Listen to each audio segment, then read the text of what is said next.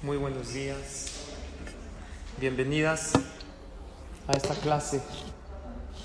Que sean estas palabras de Torah para Berajá y Atzlajá de todas ustedes, de sus familias, para Refuah Shelema de Kol Amo Israel.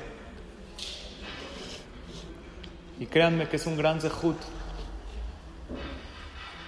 poder estudiar Torah, cumplir la mitzvah más grande de la Torah, que es el estudio de Torah. No entendemos, no tenemos una idea cuán afortunados somos de poder estudiar Torah, de poder tener un espacio en nuestra semana para cultivarnos, para superarnos espiritualmente. El día de hoy, con este tema muy interesante, ¿qué aprendemos de un bebé? Un bebé, ese ser maravilloso, que siempre está contento, nada más cuando le falta algo hace un berrinche, pero el estado natural de un bebé, ¿cuál es? ¿Feliz o triste? ¿Contento o estresado? El estrés es algo que vamos adquiriendo mientras vamos creciendo, pero el estado natural es la alegría. Y por ser que estamos en un mes de alegría, en un mes positivo, vamos a estudiar este tema, cómo un bebé logra. Obviamente así Hashem lo creó, pero todos nosotros fuimos bebés algún día, hace no mucho tiempo. ¿No? Así parece. Y tenemos que ver cuál es la lección que podemos aprender de los bebés. Ya que estamos hablando de esto, aquí le pedimos a Hashem que Bezrat Hashem, todas las parejas de Am Israel, tengan el zehut de tener bebés sanos, de tener Bezrat Hashem hijos y todas las mujeres embarazadas aquí presentes y no presentes, que acaben con bien, va con salud, con alegría, con muchísima verajá. Y lo principal es que aprendamos lecciones. Para esto vamos a analizar lo que aprendemos de los bebés. Aquí les puse una foto de cuando yo era bebé. No, quisiera, yo no estaba así. Pero tenemos que analizar cuando ustedes ven a un bebé, el bebé tiene una paz, ¿sí o no? ¿Cargas a un bebé? ¿Qué sientes? Una paz. Y si es tu hijo, un cariño. Y si es tu nieto, una emoción muy grande. ¿Por qué Dios le dio a los bebés esa paz? ¿Hay bebé feo? No hay. ¿Sí? Digo que no. Todos son muy cute, muy bonitos. ¿Por qué? Dios le dio al bebé un gen, una gracia. Porque si no la tuviera, ¿qué crees que pasaría? Nadie de nosotros podríamos tener paciencia con ellos y ocuparnos, y pararnos a las 4 de la mañana a cambiar el pañal. ¿Por qué? Porque el bebé es un ser, perdón lo, lo que les voy a decir, muy egoísta, no da nada, es muy demandante. Si Dios no le hubiera puesto ese gen, esa gracia al bebé, a las semanas, ya los papás, la mamá ya diría, ya no aguanto más. ¿Qué es lo que te motiva a seguir atendiéndolo? Porque ese bebé necesita del cariño y de la protección de los papás. Por eso Hashem le fue dando esa gracia. ¿Y cuando se le quita la gracia al bebé? Y la magia. Y lo cute, ¿sabes cuándo? Mientras más independiente y más autónomo se hace, Dios le quita esa gracia que tiene el bebé. ¿Por qué? Porque ya no necesita tanto de la atención de sus padres.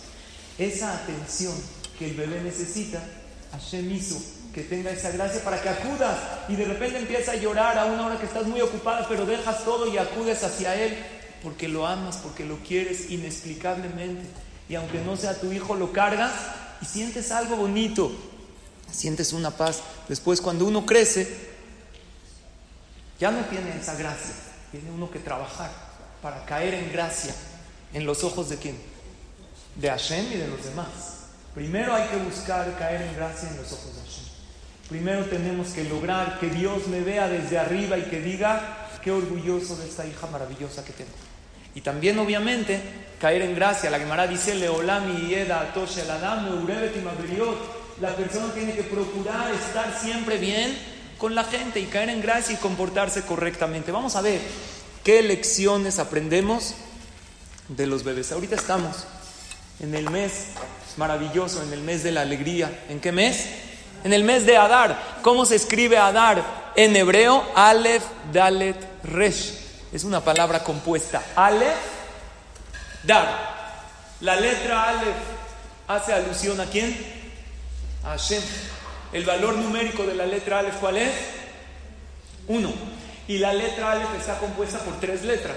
Tiene una yud arriba, eh, literalmente en letra de Sofer. Se escribe yud, una yud abajo y una bab en medio.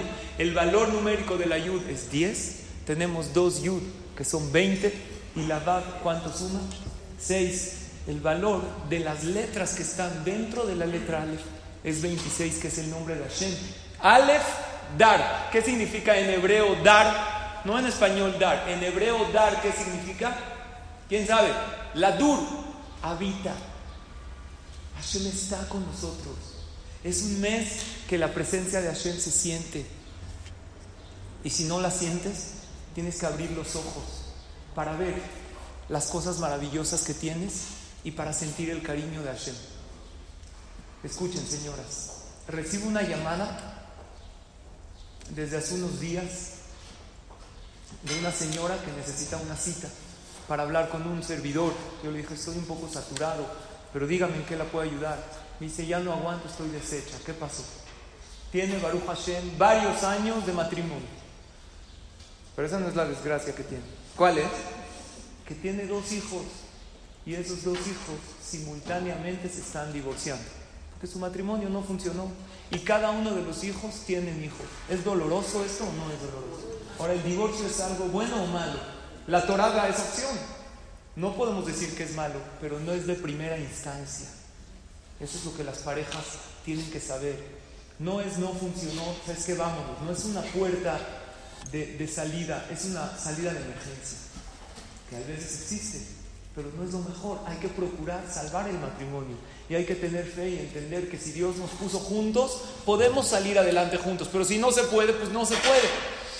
Entonces me dijo, estoy destrozada, no puedo entender que sus dos hijos se están divorciando. Y además esto también nos está provocando problemas de Shalom Bait con su esposo, que tienen casi 50 años de casados. Entonces yo le dije lo siguiente, Besrat Hashem, vamos a platicar, nos vamos a sentar. Nada más ahorita, en los minutos que tenemos por teléfono, una pregunta, señora, ¿puede usted evitar alguno de los divorcios de sus hijos. Después de todo ya son adultos. La educación de los padres hacia los hijos es hasta que están casados. Después los puedes aconsejar, los puedes orientar, pero ya no les puedes imponer tus ideas. Ya no viven en tu casa. ¿Usted puede evitar alguno de los divorcios de sus hijos? ¿Saben me contestó? No puede. Ya es una decisión tomada. Yo le dije lo siguiente.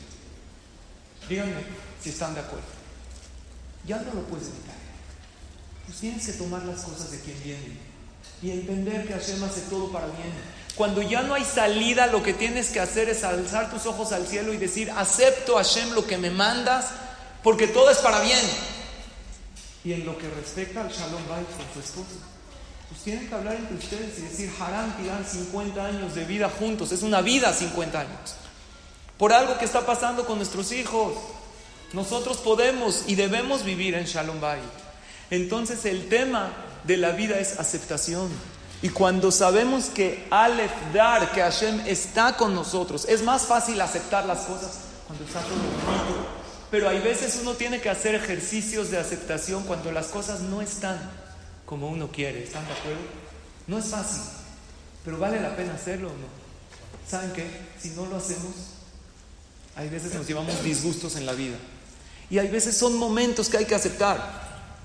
Dice el Talmud en Maseje Ta'anit, en la página 29, lo siguiente. Estamos en un mes de alegría.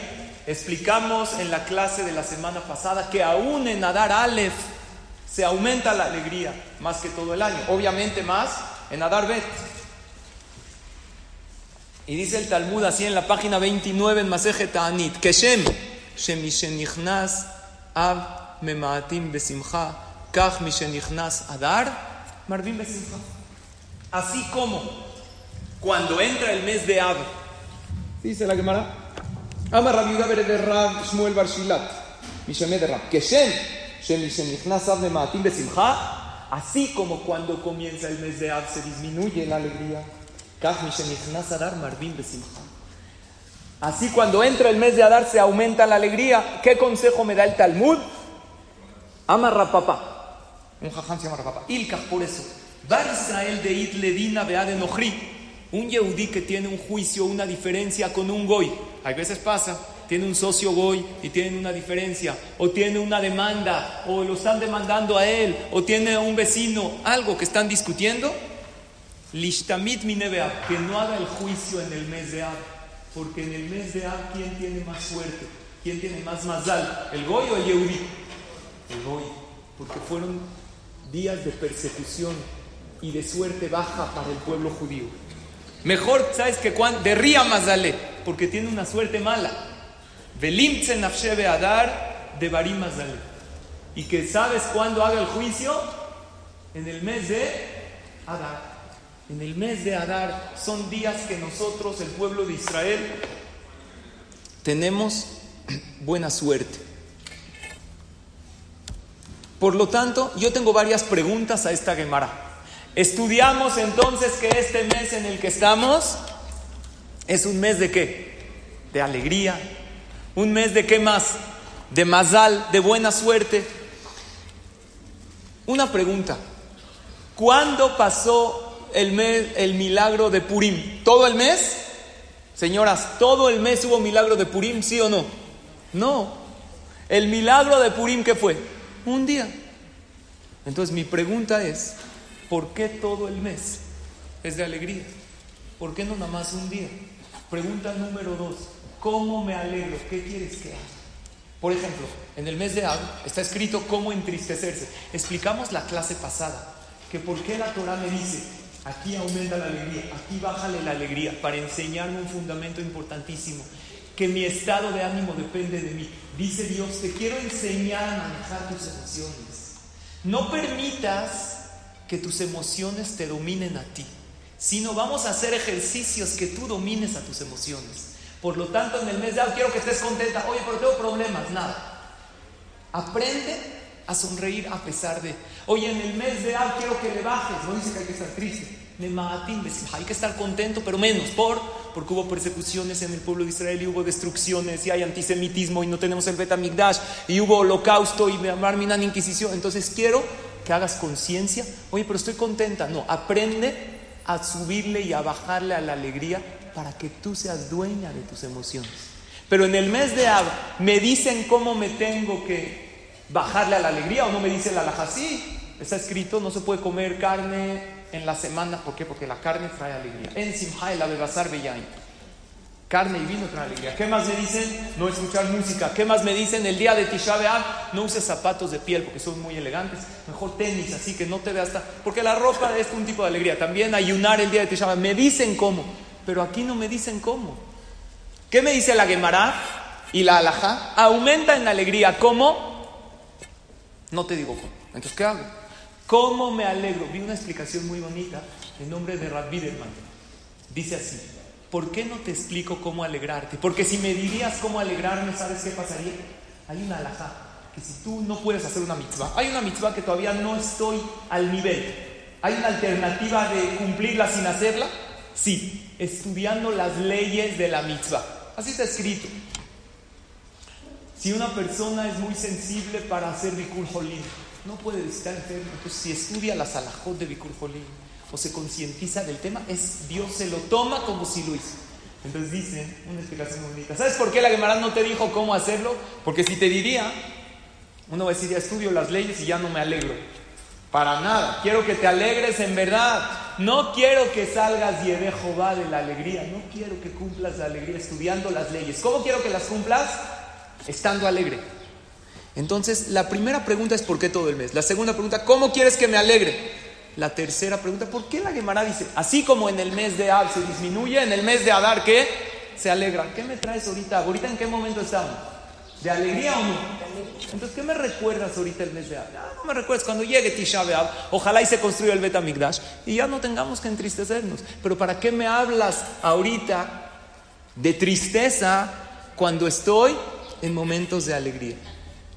Y número cuatro, ¿En qué aplica esta buena suerte que tenemos? ¿En qué? ¿Qué quieres que haga? La Gemara dice, si tienes un juicio y ya, nada más eso. Entonces vamos a analizar estas cuatro preguntas. ¿Están claras? ¿Sí? Ok. Besrat la respuesta la vamos a relacionar obviamente con el tema de la enseñanza de los bebés, que es el tema de la clase de hoy, y nos vamos a llevar una lección de vida para vivir más contentas. En el libro Nimukeo Orahaim, en el capítulo 685, dice, Ismach que cada quien se alegre como pueda. ¿Cómo me alegro? ¿Qué hago? Desayuno carne, como carne, ceno carne durante todo el mes. Así le vas a decir, le va a dar la gota al Señor. De Le gusta, pero de eso se trata todo el tiempo. Está escrito en Alajot Yom Tov que cómo se alegra el hombre a la mujer, que le compre una ropa nueva o una joya. Entonces que tengo que mandar a mi esposa todos los días al Palacio de Hierro. Diario todo el mes de Adar. Este año cae de dos meses de Adar. Ya me desbancó. ¿Eh? No cae mal. esa es la. ¿Qué hago? Pongo música, contrato una orquesta en mi casa. ¿Cómo me alegro? El Nimuque Jaim dice lo siguiente: Lo que te alegra, haz. ¿Te alegra escuchar música? Escucha más música este ¿Te alegra comer rico? Tienes razón que coma carne, si a uno le gusta, que lo haga, obviamente, que no atente en contra de su salud. Pero en este mes de Adar, según este jajam, este mefaresh, alégrate como puedas. Encuentra una situación que puedas estar más contenta e inyecta más alegría en tu casa. El pasuk en la Megilá dice que en realidad el mes de Adar no era un mes de alegría era un mes de tristeza. Y por eso Amán escogió, entre comillas, matarlos en el mes de Adar. No escogió, hizo un sorteo y salió el mes de Adar, porque el mes de Adar no era un mes positivo. El pueblo de Israel estaban de luto cuando salió el decreto. Por eso en la Megilá dice, Beahodesh El mes que se volteó y se convirtió de tristeza a alegría. Entonces de aquí vemos que el mes entero es de buena suerte. No es nada más el día de Purim, todo el mes. ¿Por qué todo el mes? ¿Qué preguntamos antes? ¿El milagro de Purim cuándo fue? ¿Cuántos días fue? Uno, entonces ¿por qué todo el mes? Yo te pregunto algo. Cuando tienes una alegría en la familia, una boda, ¿La alegría es nada más ese día? Para nada.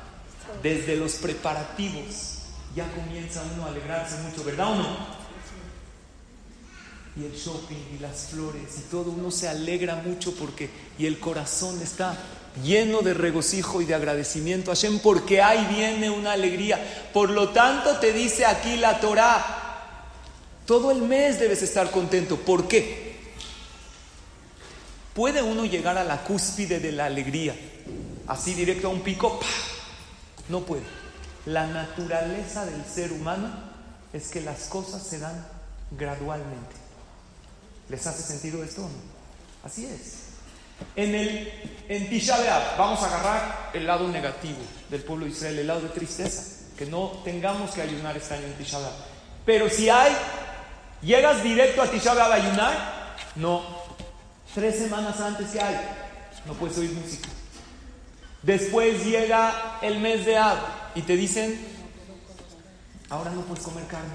Después llega la semana de Tisha B'Av, ahora no te bañes con agua caliente. Luego llega el día de Tisha B'Av y no te puedes bañar y los hombres no se pueden rasurar y no tienes que usar zapatos de piel. La alegría es gradual para llegar a la finalidad. Por eso la Gemara se está contestando la otra pregunta. La Gemara me enseña, así como entre el mes de Ab se disminuye. ¿Por qué me hablas de tristeza? Porque quiero que hagas una analogía y entiendas que así como la tristeza en la vida maneja la gradual, también la alegría. No pretendas llegar a picos. ¿Quieres estar feliz en Purim? Tienes que ir a clases de Torah para inyectarte de alegría, para entender que Hashem está contigo, que Aleph Dar, que Dios está ahí. Y aún en lo difícil, como esta señora que está pasando con sus hijos, tienes que aceptar situaciones y sonreír a pesar de. Y también abrir los ojos y buscar cosas maravillosas que, tienen que tienes en la vida. ¿Y en qué se manifiesta la buena suerte que tenemos? La Gemara dice, si un Yehudí tiene un juicio con un Goy, que cuando haga el juicio, en el mes de Adar. Si tienes un vecino Goy, latoso, que está en contra de los Yehudí, que como estos están haciendo mucho ruido y vamos a la administración, o barminan demandas contra Goim, hazlo en el mes de Adar, porque ahí la suerte del Yehudí está por sobre la del Goy. Pero no solamente en juicios, las buenas suertes se manifiestan en todo lo que hagamos. La que quiera empezar un buen negocio, que tenga verajá, el mes de Adar es Para los hijos, desde Hashem quieres empezar algo con tus hijos, ya sea un tratamiento médico o algo emocional que quieres que funcione, o una relación de pareja, o hacer un tratamiento de Hashem para tener hijos, o X o N situación, el mejor mes para tener suerte, para emprender las cosas, es este mes, mes de Adar. ¿Y cuál es mejor? ¿Adar Rishon o Adar Sheni? Sheni más, porque según lo que estudiamos, gradual. Adar Rishon es un escalón, Adar Sheni es otro. Hay años que no hay Adar Rishon, que es directo a Adar Sheni. Dice la Gemara en Masejet Shabbat, en la página 88. El pueblo de Israel salen de Egipto, reciben la Torah. ¿Cuántos días después de salir reciben la Torah? Pesa, contamos, el hombre, siete semanas, reciben la Torah. Cuando el pueblo de Israel recibe la Torah, ¿están felices de recibirla? Aparentemente sí, pero la Gemara dice que llegó Dios, agarró y los amenazó, les puso la montaña encima de su cabeza y le dice, reciben la Torah o los entierro aquí. ¿Qué dijeron del pueblo de Israel? Pues así por las buenas, claro que la reciben. Pero no estaban muy convencidos de recibir fue como un que una amenaza. Fue algo que lo recibieron obligadamente. Entonces pregunta la Gemara, el día que Dios juzgue a cada individuo y le, diga, oye, ¿por qué no cumpliste la Torah después de 120 años? ¿Sabes qué le puedes contestar? ¿Sabes qué, Dios? Tú me obligaste, pero yo no estaba convencido, no lo acepté con cariño. No hay tal pretexto. ¿Por? Porque cuando llegó el tiempo de Purim, recibieron la Torah con amor. Dicen la Megillah, la recibieron con amor y cariño. ¿Por qué la recibieron en Purim con amor? Dice Rashid, me porque vieron el milagro tan grande de la salvación. Nosotros tenemos, tuvimos hasta ahorita, ¿cuántas salvaciones? Tuvimos dos Geulot. La primera salvación, ¿cuándo fue? En Egipto. En Nisan, Geulat. Segunda salvación, ¿cuándo fue? En Purim. Y estamos esperando la tercera salvación, que es la del Mashiach. Por eso Jajamín dicen así. En Egipto, ¿quién nos salvó? ¿Por medio de quién? Memalef, Moshe y Aharón. En Purim, ¿por medio de quién? Memalef, Mordejai y Esther. Y cuando venga el Mashiach, Mem. Mashiach y Eliyahu Anabi. Mem es la letra de algo completo. 40 es renovación y Alef representa cada uno. Dios va a renovar todo ese mundo. Había una vez un judío que estaba sentado el lunes, nadie tiene ganas de trabajar.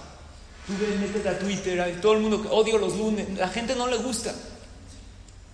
Entonces llegó este judío a su oficina, estaba sentado ahí de flojo.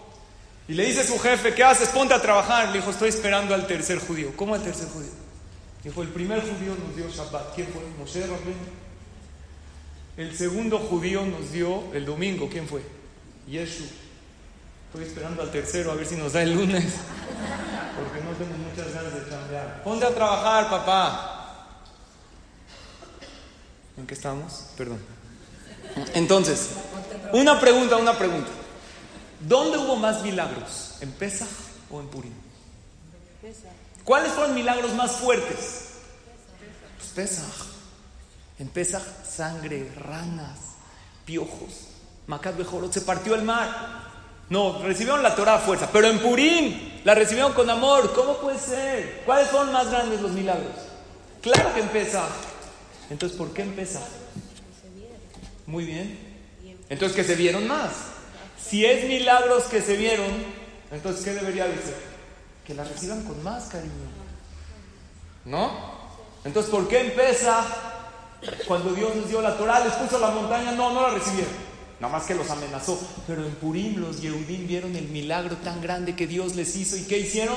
Hashem recibimos la Torah con todo el amor. ¿Por qué? Yo digo al revés, ¿no? Deberían de recibir la Torah después de salir de Mitzrayim. Fueron milagros más grandes, ¿sí? ¿Sí o no? ¿Está buena la pregunta? Jaja, a mí me explican lo siguiente.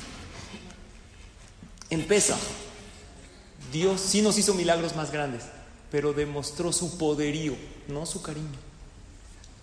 Porque Hashem demostró el poderío como un rey. Pero en Purim, Hashem nos demostró su cariño como un padre. Es muy diferente. Si hay un señor muy rico, muy acaudalado y llega y le dice a su hijo, ¿sabes qué? Empezaste a manejar, no tiene tiempo para él, ni pasa tiempo con su hijo, no juega con él, pero como el niño tiene 16 años y quiere manejar, le compra un coche último modelo y se le da las llaves. ¿Qué le demostró el papá? ¿Cariño? No. ¿Qué le demostró? Que es muy rico, que es pero cuando el niño se vincula más con el padre, cuando le demuestra el padre cariño, a lo mejor el niño prefiere el coche nuevo a que jugar un partido de bala con su papá, pero no estoy hablando qué prefiere, qué vincula más al hijo.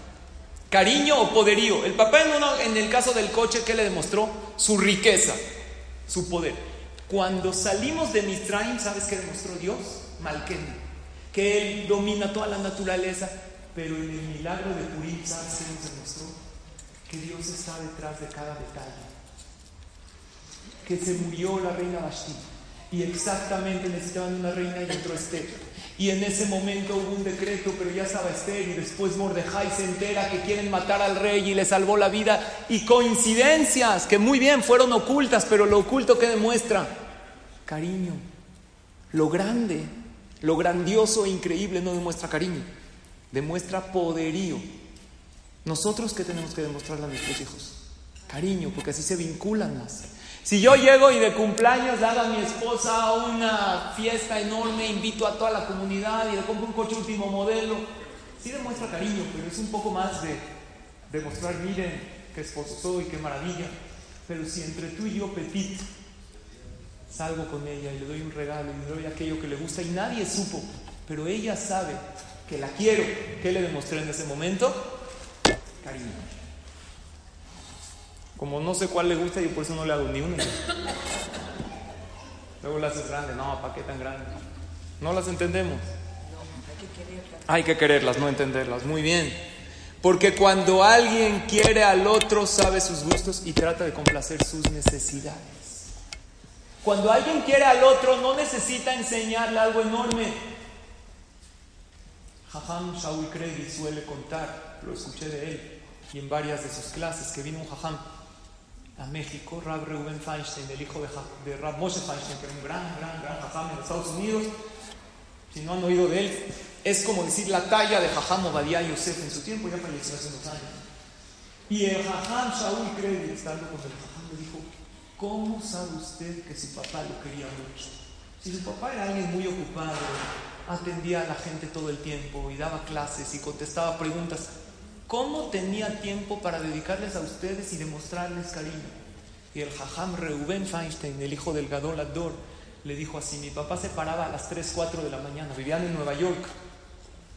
Y los fríos en Nueva York, en el invierno, ni más a las 3 de la mañana, no había en todas las casas, calefacción de toda la casa hace 50 años o 60.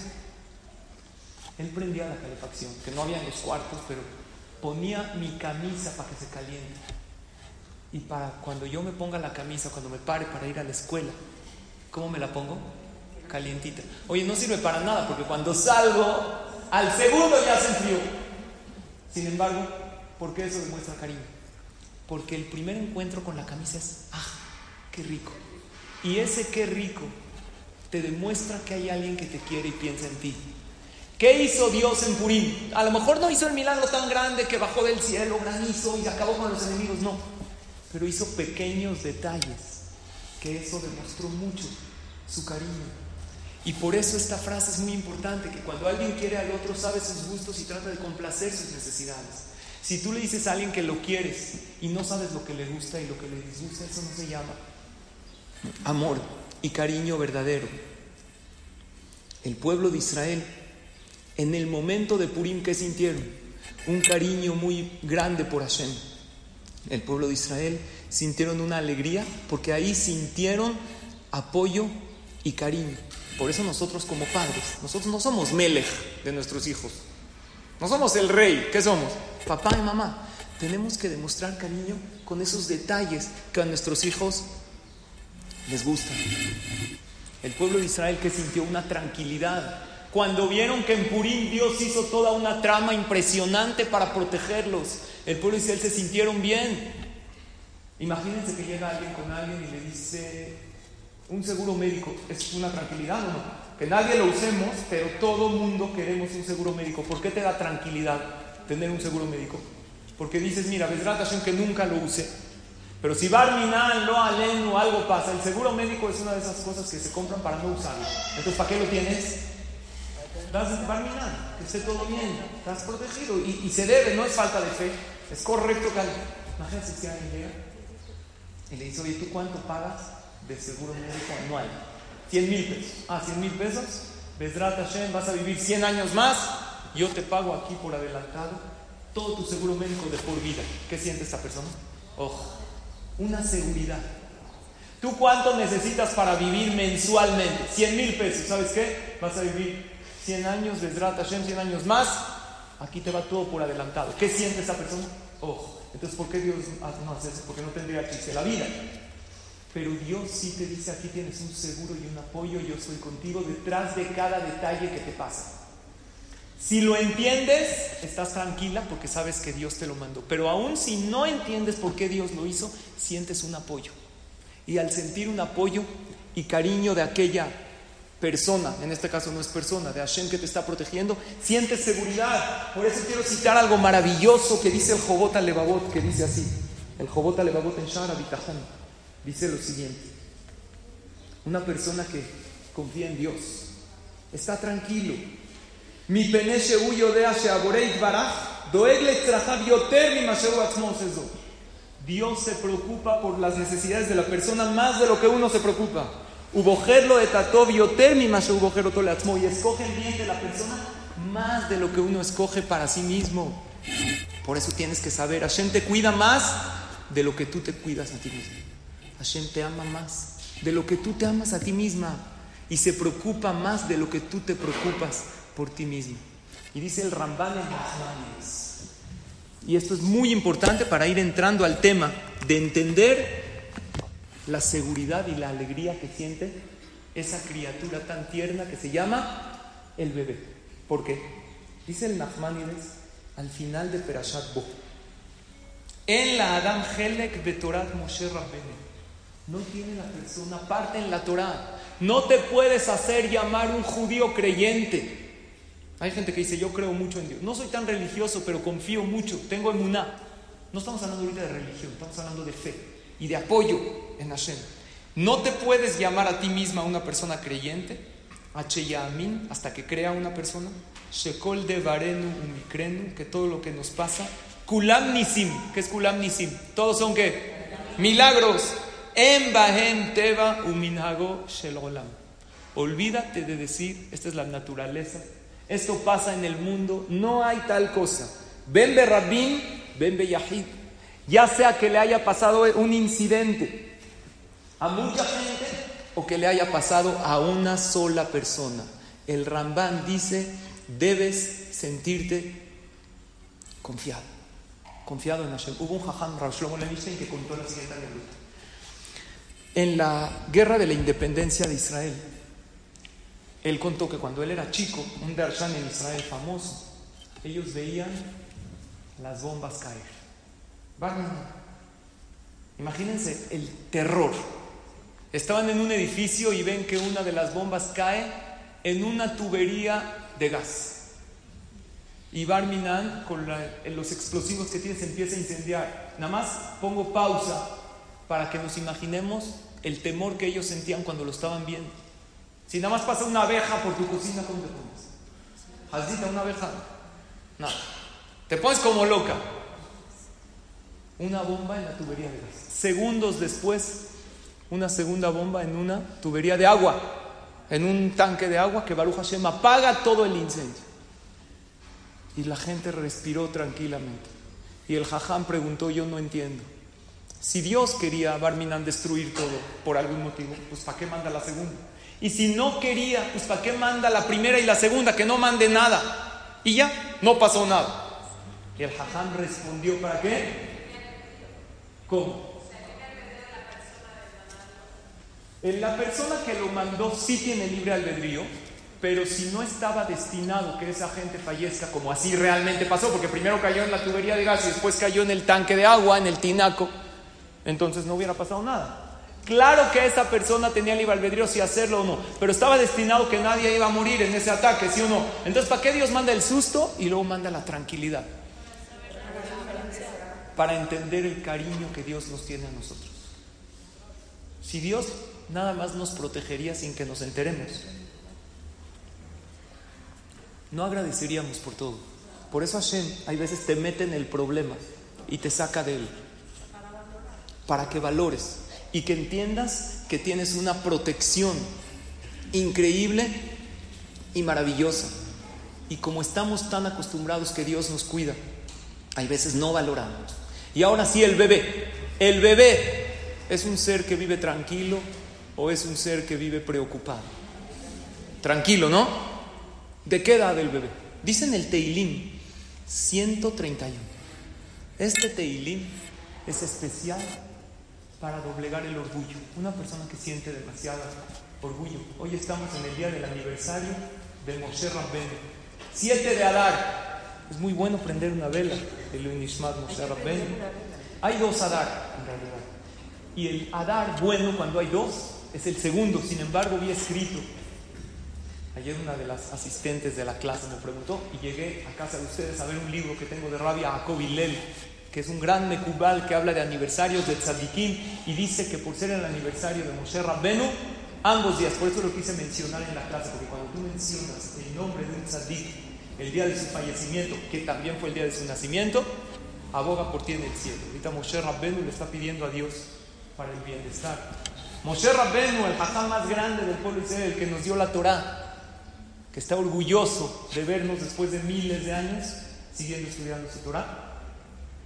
Entonces, hay un Teilim 131 que es para que la persona doblegue su orgullo y sea humilde como Moshe Rabbenu. ¿Saben cuando uno, cuando una persona se siente solo en la vida? Es porque no siente a Dios con él. El orgullo te impide ver que Hashem está contigo en cada paso de la vida porque crees que tú has logrado. Y el que cree que logra las cosas, que dijo el Rambán? No tienes parte en la Torah de Moshe. A veces me siento solo y a veces me ayudan a sentarme, dijo una persona. Pero no, a veces me siento solo, dijo David Amélez.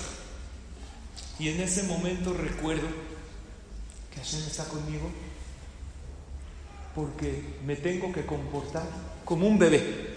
Y dijo así David,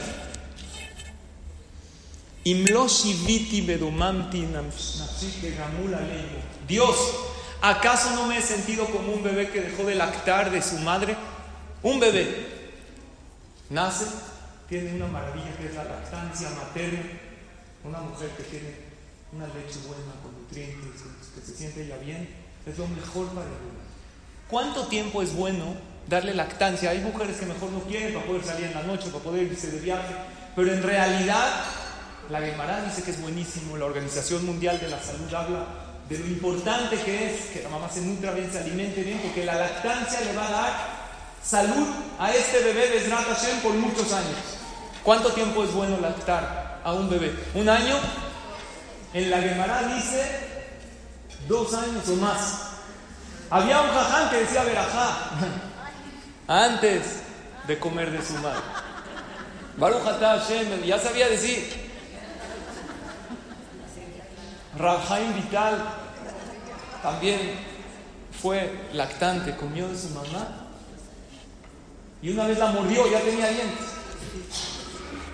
Y era gana. Hizo teshuva toda su vida y dijo: Yo le falté el respeto a mi mamá porque la hice sufrir en el momento de la lactancia. Cuando un bebé deja de lactar de su madre, ¿cómo se siente? ¿Se siente bien? ¿Está contento o está triste? ¿Qué está? A lo mejor se siente un poco desprendido. ¿Por qué? Porque antes tenía su comida donde vaya. Su mamila, no que ir en el jardín, en el súper, en cualquier lugar. No hay que calentarla, que la calentaste mucho, le, quemó, empezó a llorar. Nada. Está muy diluida, está exacta para él. Pero ¿qué siente el bebé? Es verdad, a lo mejor se siente un poco desprendido, pero ¿está preocupado o no está? Cuando el bebé dejó de lactar de su madre, dice, chino, ¿ahora con qué voy a comer? No, está tranquilo, porque sabe que ya no estoy comiendo de ella, pero mi mamá se va a preocupar para que no me falte comida. Por lo tanto, el bebé tiene una confianza muy grande. El bebé tiene esa confianza en Hashem y por eso Hashem lo cuida más. Pregunta el Gaón de vida, ¿el bebé confía en Hashem? No es cierto. Si tú le preguntas a un bebé, oye, ¿tú confías en Hashem? Si supiera hablar, ¿qué te diría? No sé qué es Hashem. Entonces, ¿por qué está tranquilo el bebé? Si no confía en Hashem, hay un pasuk en el Teilim, 116, capítulo 6, que dice Shomer Petaim Hashem. Hashem cuida a los ingenuos, cuida a los niños. ¿Han visto a los niños, los bebés, que van caminando y pasan a centímetros del pico de la mesa? Y no les pasa nada. ¿Cuántas veces? Muchas. ¿Por qué tanto? Porque Dios cuida a los de... Sí, a veces sí pasa. A veces se pegan. Pero muchísimas veces, no una. Sabes, si te va a pegar, pasa así a un centímetro, no le pasa nada, se sigue riendo, sigue jugando. ¿Por qué? Dice el Gaón de Shomer Petayim Hashem, este paso lo decimos en el Ale, Dios cuida a los desprotegidos, a los ingenuos. El bebé no tiene idea. Oye, pero no confía en Dios. No importa que no confíe en Dios. Pero está tranquilo. Porque la ayuda de Hashem es proporcional a tu confianza en Él. Para el adulto que sí entendemos que es Dios, ¿cuánto Dios te ayuda? Del 1 al 10. Depende cuando tú confías en Él del 1 al 10. Si tú estás tranquila y sientes un seguro, ya me pagó el seguro médico para toda la vida y puedo estar tranquila como el pueblo de Israel. En Purim nos hizo tantos milagros, entendemos que tenemos un apoyo. Si confías en, en Hashem en 10, Hashem te ayuda en 10. Si confías en 8 y lo demás confías en ti, Dios te ayuda a 8. Pero lo que vemos es algo muy grande. El bebé no confía en Dios. Está tranquilo por porque es su naturaleza. Entonces vemos que aún una confianza no tan profunda y no tan meditada también funciona. ¿Por qué digo esto? Porque hay mucha gente que dice, comprueba, comprueba que existe Dios. ¿Quién dijo que esto es verdad? Puedes analizar. Pero en lo que te llega el análisis o no, te conviene confiar. Porque tu confianza hace que Hashem esté ahí para ti. Y tu desconfianza hace que Dios diga, entonces no me encargo tanto de ti. De todos Dios se encarga. Aún del más ateo y el que reniega en él, también Dios sigue pulsando su corazón y haciendo que sus ojos vean, porque Hashem tiene la esperanza que haga Teshuvah. Pero el bebé no confía en Dios de una manera profunda. Ahora yo les voy a hacer una pregunta de alhaja. Esto es un humash, un humash de Torah. Puedo poner, se los voy a hacer nada más para enseñarles la alhaja. ¿Eso qué es, señoras? Una Gemara. ¿Qué es Gemara? ¿Torah escrita o Torah oral? Oral, escrita por Jajamín hace dos mil años. ¿Puedo yo poner una Gemara encima de un Humash? Esto así. ¿Se puede? Nada más lo estoy ejemplificando. ¿Esto se puede según la alhaja? ¿Sí o no? Nel. No se puede. Entonces, ¿por qué lo hice? Porque les estoy ejemplificando la alhaja puedo poner, este es un libro de Musar, escrito todavía después de la Gemara, un libro de Musar encima de una Gemara. No se puede, porque la Gemara tiene más prioridad. ¿Puedo poner un Sidur encima de esto? Tampoco. Esto es un libro de rezos. Entonces, ¿cómo lo tengo que poner? Si quiero poner encima, tengo que poner, esto es un libro de rezos. Luego tengo que poner un libro de qué? De Musar luego una Gemara y hasta arriba el Jumash. Así está correcto. Porque hay prioridades en la vida. Esto es Torah escrita, esto es Torah oral. ¿Está clara esta alhaja? ¿Esto qué es? Los querubín.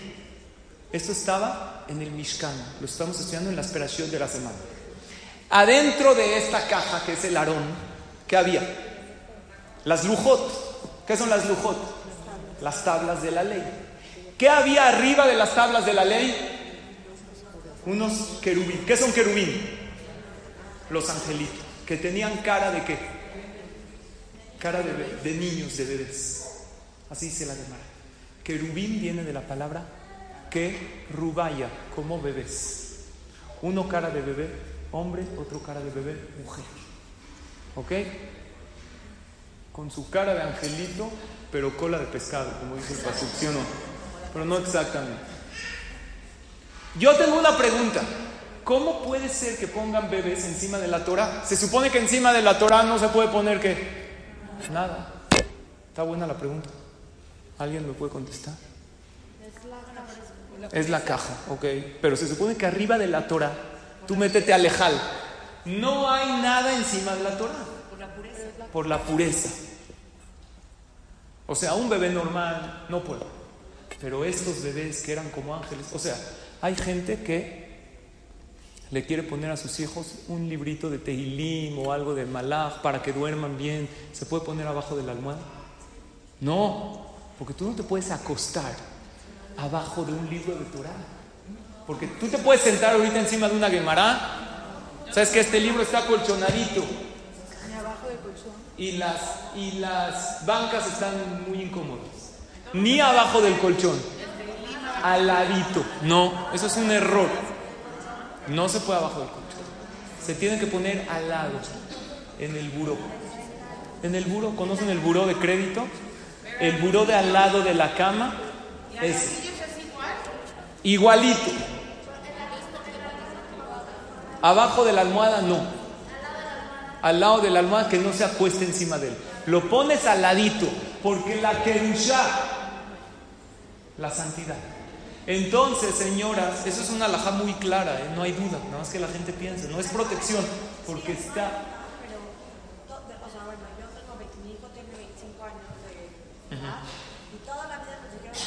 No, al ladito, abajo de la almohada. Eso es muy importante aclarar porque es falta de respeto. Ni un libro se puede poner encima de otro libro. Entonces la pregunta es, ¿por qué se pueden poner bebés encima de la Torah?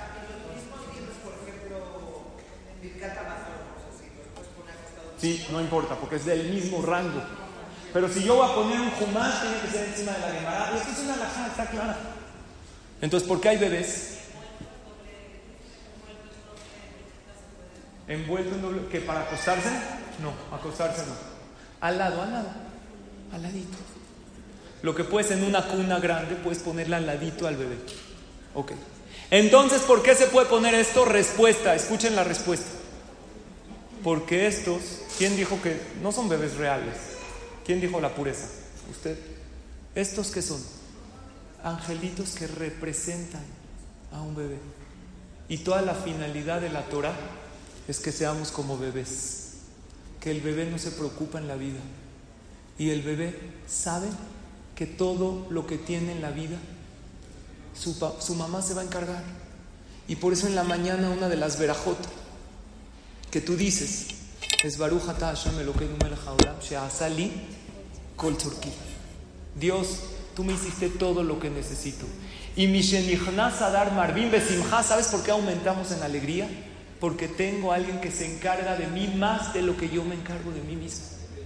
Y tengo un apoyo y un sustento detrás de mí. ¿Y sabes por qué hay veces no recibo aquello que quiero? Porque no confío lo suficiente. Y sé que cuando yo necesito shidduch, y cuando necesito parnasá, y cuando necesito gracia, Hashem ahí está. Entonces arriba de la Torah están los bebés, porque hay algo más importante que la Torah, la finalidad. La finalidad es que vivamos como bebés, tranquilos, que vivamos confiados, que vivamos contentos. Y así como en Purim, el pueblo de Israel le dijeron a Dios, aceptamos la Torah con cariño, porque vimos cuánto te ocupas de nosotros. Dios te está invitando a ti hoy, sí, hoy que viniste a esta clase, que estamos en el mes de Adar y te dice, ya deja por favor de estar preocupada por los detalles mínimos y please empieza a confiar en mí, porque Beajodesh todo el mes, no nada más el día de Purim. La alegría comienza desde ahorita porque tu mazal empieza a subir y yo me encargo de ti, nada más déjame. Entonces, ¿qué, jajam? ¿Ya no hago nada? ¿No hago esfuerzo? No, tienes que hacer tu esfuerzo, pero después de hacerlo, tienes que estar tranquila. Y dice el Jobota Levabota algo muy grande. Vieron que el hombre tiene ¿Perdón? Sí. Muy bien, si están verticales no pasa nada. El problema es cuando está uno encima del otro. Sí, sí, es correcto su comentario. Es el Jobot que así como hay prepucio en el cuerpo del hombre y hay que hacerle brit mila, ¿qué es prepucio? El sobrante del cuerpo. Dios creó al hombre con un sobrante para que entienda el hombre que vino aquí a romper el Yetzerara. Más que la mujer, el hombre tiene más Yetzerara, es más materialista. Por eso el bebé desde pequeño nace con un prepucio y hay que quitárselo como un mensaje que eres completo cuando aprendes a romper lo que está de más de tu cuerpo, el egoísmo, el Yetzerara. Existe un prepucio en el corazón y este Brit Milá se lo tienen que hacer también las mujeres. Quitar el prepucio del corazón. ¿Cuál es el prepucio del corazón? La, el Yetzerara. El Jobot Alebaú dice la tontería que uno tiene en el corazón. ¿Sabes cuál es la tontería? Que se amarga uno la vida por tonterías. Que tiene uno todo en la vida, pero no está contento y está todo apachurrado por tonterías. Oye, hay veces no son tonterías. Hay veces Barminan es una enfermedad, es algo serio, sí, pero ¿qué crees? Todos son tonterías al lado de lo que es estar vivo. Y se compara a una persona que tiene todo en la vida, y que llega este muchacho y su padre, como empezó a manejar, como el ejemplo anterior, le regaló el mejor coche. ¿Cuál es el mejor coche? Un Tesla. Bueno, yo puse el que me gustaría tener a mí. Y le regaló un Tesla rojo, increíble. No le importa el guachicol ese porque es eléctrico. El señor está feliz. Pero ¿qué creen? Se subió a su coche y se deprimió por completo. ¿Por? Porque el claxon no sonaba, sonaba así, todo horrible. Él quería un claxon más imponente, más fuerte. Entonces tú lo ves todo disgustado. ¿Por qué estás así? El claxon no está bien. ¿Es una tontería o no? Así nos comportamos hay veces nosotros. Tenemos todo en la vida y estamos disgustados por un pequeño dolor, por alguien que no me trató como yo esperaba ni si, también, hay cosas serias en la vida. Oye, yo estoy disgustado porque Barminan, como esta señora Jazita, que sus hijos están divorciando. Ok, no digo que es una tontería. Dejemos las cosas serias y empecemos a no disgustarnos por tonterías, por el claxon, y a valorar el coche y la vida y la casa y las cosas increíbles que tenemos y la vida en sí. Pero cuando uno se le rayó el coche, o cuando uno se le cayó el celular, pero antes de caer se empezó a hacer todo tipo de movimientos ninja. No le importa si está delante de la gente para salvar el celular. Y al final se cayó y se estrelló la pantalla. Es motivo para perder la alegría, según el Jobot Alevabot, es una tontería. Por lo tanto, vamos a los bebés. Dice el Baal Shem ¿Qué aprendemos de los bebés? Aprendemos tres cosas. Número uno, todo lo consigue con lágrimas. El bebé no sabe decir que le cambien el pañal. No sabe. Es más, no sabe ni qué quiere. Pero él se siente incómodo y empieza a llorar. Y la mamá acude a ser. Tienes que aprender a ser como el bebé. El bebé todo lo consigue con lágrimas. Oye, pero yo no entiendo el teilim, no importa. Tú empiezas a leer esas palabras que tienen que duchar, aunque no entiendas ni una papa. Dios ve si es tus lágrimas, maravilloso. Y si no, es tu corazón, porque eres su hijo. Hay una anécdota increíble. Híjoles, es tarde, se las cuento, se las cuento muy en corto. En Londres había un hombre, Yehudi, era Baruch Hashem multimillonario, perdió su fortuna de la noche a la mañana en malos negocios. Pero él dijo, no quiero que se enteren. ¿Saben por qué? Porque él no quería que se enteren que perdió todo. No lo van a creer por qué. Porque no quería dejar de darse la cara. Ya me van a a pedir. y yo no quiero quitarme el privilegio. Él ayudaba a Yeshivot, a Kolelín. Entonces dijo, no quiero que nadie se quiero seguir dando acá. Esto pasó como hace unos 50 años. Historia real, escuchen qué maravilla. Fue con un amigo en Manchester, también en Inglaterra, que era un empresario muy exitoso, muy adinerado, un yehudí amigo de él, y le dijo, necesito un préstamo para no caerme. La alhaja dice que la mejor acá no es la que le das limosna, la que le ayudas a no caer por completo. ¿Cuánto necesitas? Dos millones de libras esterlinas. ¿Es poquito o mucho? A lo mejor para ustedes es poco. Pero ¿sabes cuánto es? El equivalente a cuatro millones de dólares. Una cantidad importante. Dijo, necesito que me los prestes por dos años. Porque tengo unas inversiones que desde en dos años me van a redituar. Y no quiero dejar de darte acá. Y quiero que me sigan pidiendo. Le dijo, con mucho gusto, nada más que para prestarte una cantidad así, necesito un aval. ¿Saben qué es un aval? Un garante. Firmar un documento que si tú no me pagas, me pague el aval. Le dijo, no te puedo conseguir un aval porque si pido un aval para esa cantidad, la gente se va a enterar. ¿Qué? ¿Tú crees que te voy a... Es neta, o sea, no lo dijo así, pero... ¿Tú crees que te voy a prestar una cantidad tan grande sin aval? Dijo, por favor, es para acá. Yo te propongo algo. Vamos a poner de aval a Hashem. Él es todopoderoso. Y vamos a poner en el documento que si yo no te pago, ¿quién te va a pagar? Hashem. El otro, Yehudí, era un Yehudí que confiaba en Dios. Y dijo, adelante, voy a ayudar a mi hermano. Le dio el dinero, señoras, estamos hablando de una cantidad impresionante. Y pusieron en el documento, me debes en dos años, me tienes que pagar toda la cantidad. ¿Y el aval quién es? Dios. Pasan dos años. ¿Qué creen que es? Llega el señor de Londres, le habla, da la cara y le dice, ¿qué crees? No tengo un centavo. No tengo. El otro que empezó a pensar, Alaja Kesef, se dice en hebreo. Ya perdido. Pero se acordó que quién ahora. ¿Quién es? Fue al cuando no había nadie. Le vamos a pensar que está loco. Se acercó a Lejal y le dijo, Dios, tú sabes que hace dos años yo le presté a un hermano, a un Yehudí, y te pusimos a ti de aval. El Señor, por algún motivo, tú no le has dado parnasá. Pero la alajá dice que si no paga el, el, deudor, ¿quién paga? El aval. Tú eres aval, Te pido que me pagues la deuda, pero no quiero dinero.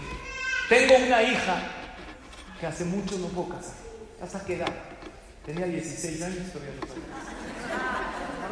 Tenía más de 30. Pero puede hacer su vida. Yo no entiendo cómo una niña en 30 años, hija de un millonario, no se ha casado. ¿Qué vemos de aquí? Que cuando Dios no manda, puedes tener todo el dinero. No es el dinero, es Hashem. Le dijo, ¿sabes qué, Dios? Mándale un shidduch a mi hija y con esto me doy por pagar, por dinero. No lo van a creer. Dicho y Al mes la niña estaba comprometida. ¿Cómo puede ser? En el ámbito religioso así es. Sale, se entiende rápido. Después no sé si se entiende, pero. ¿Ok? Yo todavía no la entiendo y no pasa nada. Como quien dijo, no hay que entenderlas, hay que amarlas. ¿No? Entendió que hay que amarla, ¿ok? Se compromete la niña. Rompe el documento el Señor. ¿Qué le dijo a Hashem? Me pagas. Gracias Hashem por pagarme la deuda. Pero eso no fue todo. Al mes, este señor de Manchester hace un negocio y su ganancia fue dos millones de libras. Le dice a Dios en su tefilá, no me puedes pagar doble, ya me pagaste con el chirujo de mi hija, aparte me diste el dinero. Pero ¿cómo se lo regresa a Dios? ¿Qué dice? Dios me quiso pagar las dos. Y ahí no acaba la historia. Dos meses más viene el Yehudi de Londres y le dice Baruch Hashem, las inversiones se fueron increíbles. Y aquí está tu dinero que te debo le dice, no te puedo cobrar. ¿Por qué no puedo? Porque ¿cómo es la alhaja? Si el aval me pagó, de hecho ya rompí el documento, dijo, estás loco, el aval era Dios, ¿cómo te pagó? Le contó toda la historia, le dijo, no, no, no, no. A ver, yo te debo dinero y yo te lo tengo que pagar. El otro que le dijo, yo no te puedo cobrar. ¿Por qué no te puedo cobrar? Porque el aval ya me pagó. Así está, yo te quiero pagar. El otro fueron al Bedín a hacer un din Torah al juzgado. Los jajamín empezaron a escuchar esto, empezaron a llorar de emoción. Siempre oyen gritos, insultos. Dos Yehudim le dijeron, mira, tú confiaste en Dios y le prestaste. Tú confiaste en Dios y pediste prestado pensando que Dios te va a ayudar en la vida. Ahora vamos a darle a un tercer grupo de gente que confía en Dios. Hay un que en una organización mundial en Eretz Israel para gente que cuida el año sabático que no siembran el campo, no pero hay que tener mucha fe en Dios. Porque si un año no trabajas la tierra, ¿de qué vamos a comer? Así dice la Torah, tú confía en mí, yo te lo voy a dar. Y hablaron que están juntando dinero porque era un año de sequía en Israel. ¿Qué pasó? Les mandaron el dinero. Tres que confiaron ganaron. El que prestó confió, recibió el shidduch de su hija y el dinero. El que pidió prestado confió que si de acá no va a perder y confió que Dios lo va a ayudar y no lo defraudó. Y los que descansaron sus campos, confiaron en Hashem y Dios tampoco los defraudó. Todos ganamos. ¿Qué niveles? Es verdad, a lo mejor Dios no pide esos niveles, pero sí pide que si te pasó algo chiquito confíes. Por lo tanto, tres lecciones aprendemos de los bebés, dice el Baal y con eso acabo. Número uno, todo lo consiguen con lágrimas. Número dos, nunca están preocupados por el mañana. Viven el momento. Tú has, visto un bebé preocupado por mañana, aunque dejó de lactar de su madre, sabe que no le va a faltar. Y cuando crece un poquito más, no se preocupa, oye, mañana tú voy a desayunar. ¿Hay cereal o no? ¿Hay katsu? Claro que hay katsu para el huevo. Por, ¿estás seguro? Y número tres, nunca están sin hacer nada. Tú nunca vas a ver un bebé pasivo. No está durmiendo. Se despertó, ¿qué empieza? Se empieza a salir de la cuna, lo sacas, empieza a agarrar, lo pones a comer, empieza a tirar. Porque la pasividad, ¿saben cuándo comienza? Cuando uno es adulto. Pero los bebés siempre están activos y esta es la lección de los bebés que tenemos que agarrar en la... Me llegó una frase. La risa de un bebé es lo más bonito que puedes escuchar, a menos que sean las 3 de la mañana y estés solo en casa y no tengas ningún bebé. Eso sería un problema. Pero si tienes un bebé en tu casa que sonríe, agradece a Hashem y aprende de él. Aprende a estar confiado. Y acabo con esto, una de las frases maravillosas que es una rutina diaria para ser feliz en la vida, que la tienes que leer todos los días e irla palomeando. Número uno, sonríe a menudo. Ya lo hiciste hoy, pasa a la dos. Piensa en positivo. Ya lo hiciste hoy, pasa a la tres. Da las gracias. ¿A quién? A la gente y a Hashem. Al del ballet parking y al que te dio la clase.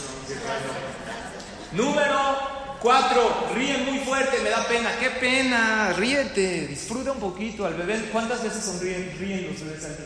Cientos de veces. Nosotros no reímos, nos da pena, ríete. Ama a los demás y sueña en grande. Sueña en grande. Porque los sueños, cuando uno se los repite y cuando uno se los cuenta a sí mismo, al final se cumplen. Gracias a todas por su atención.